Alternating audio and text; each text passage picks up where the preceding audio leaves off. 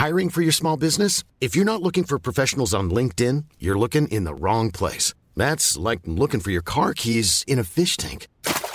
LinkedIn helps you hire professionals you can't find anywhere else, even those who aren't actively searching for a new job but might be open to the perfect role. In a given month, over 70% of LinkedIn users don't even visit other leading job sites. So start looking in the right place. With LinkedIn, you can hire professionals like a professional. Post your free job on linkedin.com slash people today.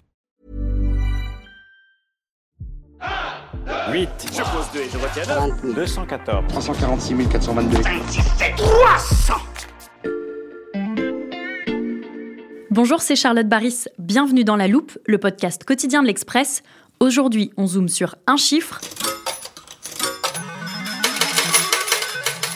174 millions d'euros, c'est une somme colossale qui avoisine certains des plus gros jackpots jamais remportés à l'euro million, sauf qu'ici, on parle d'une enveloppe qui pèse chaque année sur le budget de l'État français, et le plus à même de nous en parler, c'est Éric Mandonnet, le rédacteur en chef du service politique de l'Express. Bonjour Éric. Bonjour Charlotte. Cette somme de 174 millions d'euros par an, Éric, à quoi ça correspond? Si on veut faire simple, on va dire que c'est le prix de notre gouvernement. Mhm. Ce calcul, ce n'est pas moi qui l'ai fait, c'est Jean-Pierre Jouyet qui le fait dans son livre Est-ce bien nécessaire, monsieur le ministre euh, sorti il y a quelques semaines chez Albin Michel. Jean-Pierre Jouyet, on voit qui c'est, c'est un ami très proche de François Hollande, qui, premier sacrilège, est devenu ministre de Nicolas Sarkozy, puis il a fini le quinquennat de François Hollande comme secrétaire général de l'Élysée, ça c'est un poste très très important, c'est le numéro 2 de l'Élysée, c'est vraiment le bras droit du président. Il connaît très bien Emmanuel Macron, il était même très proche d'Emmanuel Macron. C'est vraiment la quintessence de ce qu'on fait de mieux comme haut fonctionnaire. Et le haut fonctionnaire qu'il a été a essayé de faire le total de ce que coûtent les ministres, les cabinets, ceux qui travaillent pour ces ministres. Et c'est comme ça qu'on arrive à ce chiffre 274 millions d'euros. Cette somme de 174 millions d'euros par an, Éric, à quoi ça correspond? D'après Jean-Pierre Jouyet, le gouvernement actuel d'Elisabeth Borne est le plus cher de l'histoire de la Ve République. Donc ça, c'est spectaculaire. Ce n'est pas le plus nombreux, mais c'est un gouvernement déjà pléthorique, 41 membres, 17 ministres de plein exercice, les autres sont ministres délégués ou secrétaires d'État, et qui dit plus de ministres dit plus de monde autour. Les calculs de Jean-Pierre Jouyet sont assez précis, il dit 565 conseillers, soit presque 14 par ministère ou euh, secrétariat d'État et 2822 personnes qui travaillent pour le gouvernement, les huissiers, les chauffeurs, tout ce personnel. Et donc, cela fait de ce gouvernement le plus cher de l'histoire. On est loin, on est très loin de ce qu'Emmanuel Macron promettait en 2017. À ce moment-là, le président de la République débutait son premier mandat. Qu'est-ce qu'il avait promis exactement? Alors, Emmanuel Macron, c'est pas le premier. Il avait promis un gouvernement resserré, moins de ministres comme tous ses prédécesseurs, à peu près, qui ont fait la même promesse. Mais il, était allé au-delà et il avait concrétisé cette promesse par l'un des premiers décrets signés et pris lors du tout premier Conseil des ministres, hein, les, les illusions du début d'une présidence, c'était limiter le nombre de conseillers par ministre. C'était à l'époque 10 pour les ministres de plein exercice, 5 pour les secrétaires d'État,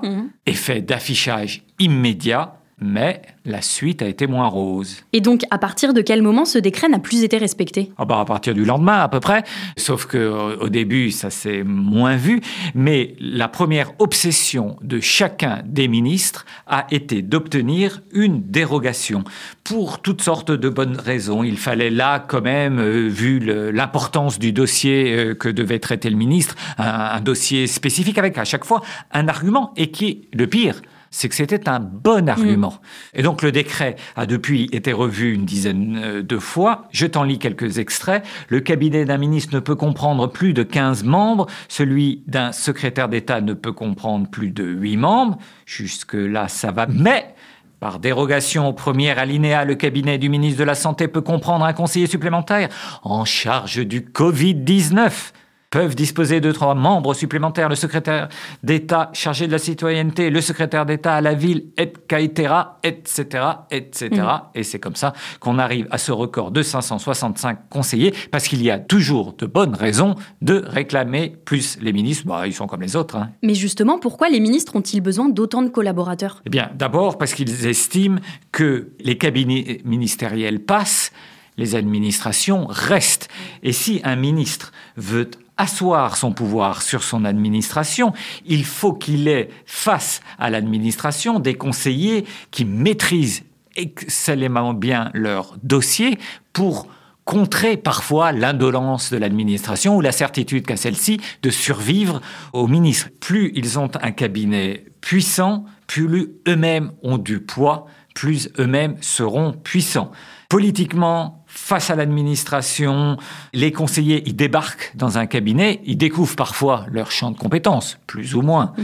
alors que le haut fonctionnaire qui est là euh, depuis 17 ans, euh, il maîtrise sur le bout des doigts, sur le bout des ongles, le dossier et il va parfois s'efforcer de convaincre le cabinet ministériel et donc le ministre qu'il fait mauvaise route. Redonner du pouvoir aux politiques, ça suppose de garder l'administration sous contrôle et donc ça suppose parfois d'avoir un cabinet musclé en tout cas. Donc, si je te suis bien, Eric, le non-respect de la limite fixée en 2017, c'est dû d'abord à des circonstances inhabituelles, comme le Covid, mais aussi aux négociations des ministres qui demandent plus de pouvoir. Est-ce que tu vois une autre explication? Oui, euh, il y a euh, l'incapacité de l'administration à s'auto-réguler. C'était une espèce de spirale infernale où quand on demande à l'État de s'imposer des limites, bah, ça ne fonctionne pas. On a en France une formidable machine à produire de la norme et dans la minute qui suit, à produire des arguments pour contourner la norme ou pour pas la respecter ou pour créer des exceptions. Un petit exemple. Je confesse, je n'ai pas lu l'intégralité de la réglementation thermique des bâtiments scolaires. Mais j'ai une excuse, elle s'étale sur 1800 pages. Hmm. Qui l'a lu en entier? Alors c'est très facile d'ajouter des lois, de la réglementation, et on a toujours beaucoup de peine à retirer, à soustraire. On additionne, on ne soustrait jamais. Et comment on pourrait remédier à ça? Alors, il y a plusieurs solutions. Il y a la fameuse solution à l'anglo-saxonne, la chasse aux sorcières, le spoil system dans l'administration. Ça veut dire qu'un gouvernement qui arrive place ses hauts fonctionnaires euh, à la tête des administrations importantes. C'est très contraire à la tradition mm. euh, française, mais euh, c'est une piste, sachant qu'il ne faut pas être démagogique non plus. Et Jean-Pierre Jouyet ne le fait pas dans son livre. Il ne s'agit pas de taper à bras raccourcis sur la haute administration française, qui est de qualité, évidemment. Elle ne cherche pas qu'à nuire mm. à son pays. Ou alors, il faut aussi que les politiques arrêtent de faire des promesses mm. démagogiques qu'ils cesseront de respecter dès le lendemain de leur arrivée au pouvoir. Merci Eric, c'est très clair. Grâce à toi, on comprend mieux comment les gouvernements d'Emmanuel Macron sont devenus les plus chers de la Ve République. Merci Charlotte, à bientôt. Éric Mandonnet, rédacteur en chef du service politique de l'Express. Ses articles d'analyse et ses interviews sont disponibles sur l'express.fr. En ce moment, chers auditeurs, vous pouvez vous abonner pour seulement 1 euro les deux premiers mois, alors n'hésitez pas. Et pour ne rater aucun déchiffrage de la loupe, rien de plus simple, il suffit de nous suivre sur votre plateforme d'écoute. Je pense par exemple à Apple Podcast, Google Podcast ou Spotify. Si vous avez aimé ce que vous venez d'entendre, pensez à nous le dire en nous laissant des commentaires ou en nous mettant des étoiles. Cet épisode a été écrit par Mathias Pengili, monté réalisé par Jules Cro. Retrouvez-nous demain pour passer un nouveau sujet à la loupe.